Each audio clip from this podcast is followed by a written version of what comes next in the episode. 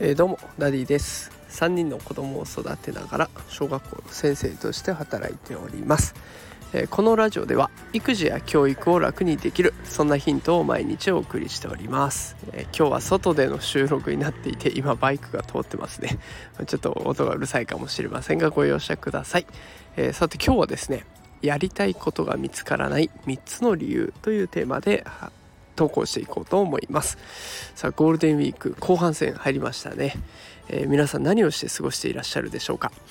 あの中にはねやりたいことは特にないんだという方も多いんじゃないかなと思います。で今日はこのやりたいことが見つからないっていう理由を深掘りしていこうと思います。え今日この放送に至ったのはですね、えー、 Voicy でワーママハルさんの放送を参考にさせてもらいました。ワーママハルさんがねやりたいことが見つからない理由を分解してみたっていうことで紹介してくれています。先にそちら紹介していくと、えー、やりたいことが見つからない理由は次の3つになりそうです、えー、1個目幼少期のお話。幼少期に全て与えられてきた人。もう何でもかんでも親御さんがね用意してくれたお膳立てをしてくれたっていう人、え、これはもう全部、え、もうやりたいことも何も全部揃ってくれてるわけですから。そこからねあそのそんな状況なので自分で選択する必要がない。だから大人になった時に自分でやりたいことを見つけるっていうこともできなくなってくるということになっていきます。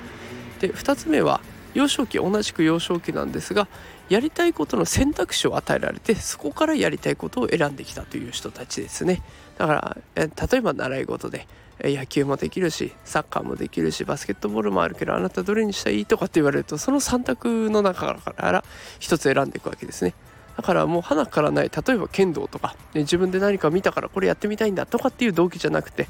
保護者の人からこの3つの中からどれがいいっていうふうに言われている状態なので大人になった時もその選択肢が与えられないとできないというような状態になってしまいます。じゃ今2つ幼少期のことを紹介しましたけど最後3つ目社会人大人になってからですねこちらは、え、時間に追われやりたいことまで考える余裕がない状態になっていきますさすいません。ちょっとねもう外で収録しているので踏切の音まで入ってしまいました、えー、では続きいきたいと思います。じゃあまあその幼少期だとかあと大人になってからのね原因は分かったんだけどそれについてどう対応していったらいいかというところなんですが幼少期の対応っていうのはとっても簡単で子供が夢中になって何かをしていたらそっとしておくのが一番です。あの夢中になることほど勉強になることはありません。あのホリエモンもよく言ってますよね。没頭するのが最高だっていうところを言ってますのであの保護者になるとねつい口出しをしたり止めてしまったりしたくなりがちです。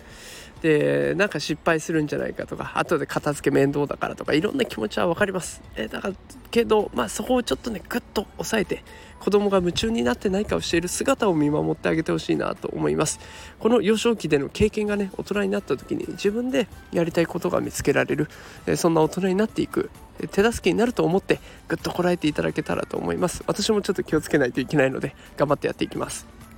えー、続いて社会人の対応です。大人になってからじゃあどうやって対応していった方がいいなっていうところなんですが何とかをやりたいまるをやりたいっていう感情は経験と知識によって生まれてきます。だから大人になってからこの感情を生むために必要なものは先ほど言ったあの忙しくてできないっていうあれを克服するためには時間が必要になってくるしあとはねもう一個知識が大事になってきます。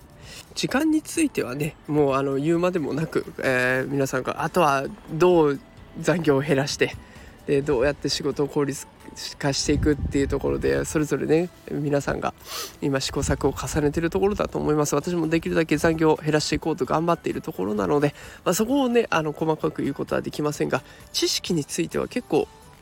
えー、簡単に克服できるかなと思います。私はねあのこれまで何度か放送しましたけど NFT について興味を持ってね NFT を作ったりとか買ったりとかっていうのをしています。でこれは NFT についての情報にたくさん触れたから売ってみたいな買ってみたいなって思うようになりましただから自分とは関係ないと思ってる知識にもたくさん触れることで新しい興味を持つことがありますえー、ぜひねあの関係ないなと思って触れないんじゃなくてあの試しにいろんな情報に触れてみてください。そうすることで知識が蓄えられて自分もやってみようというふうに思うかなと思います。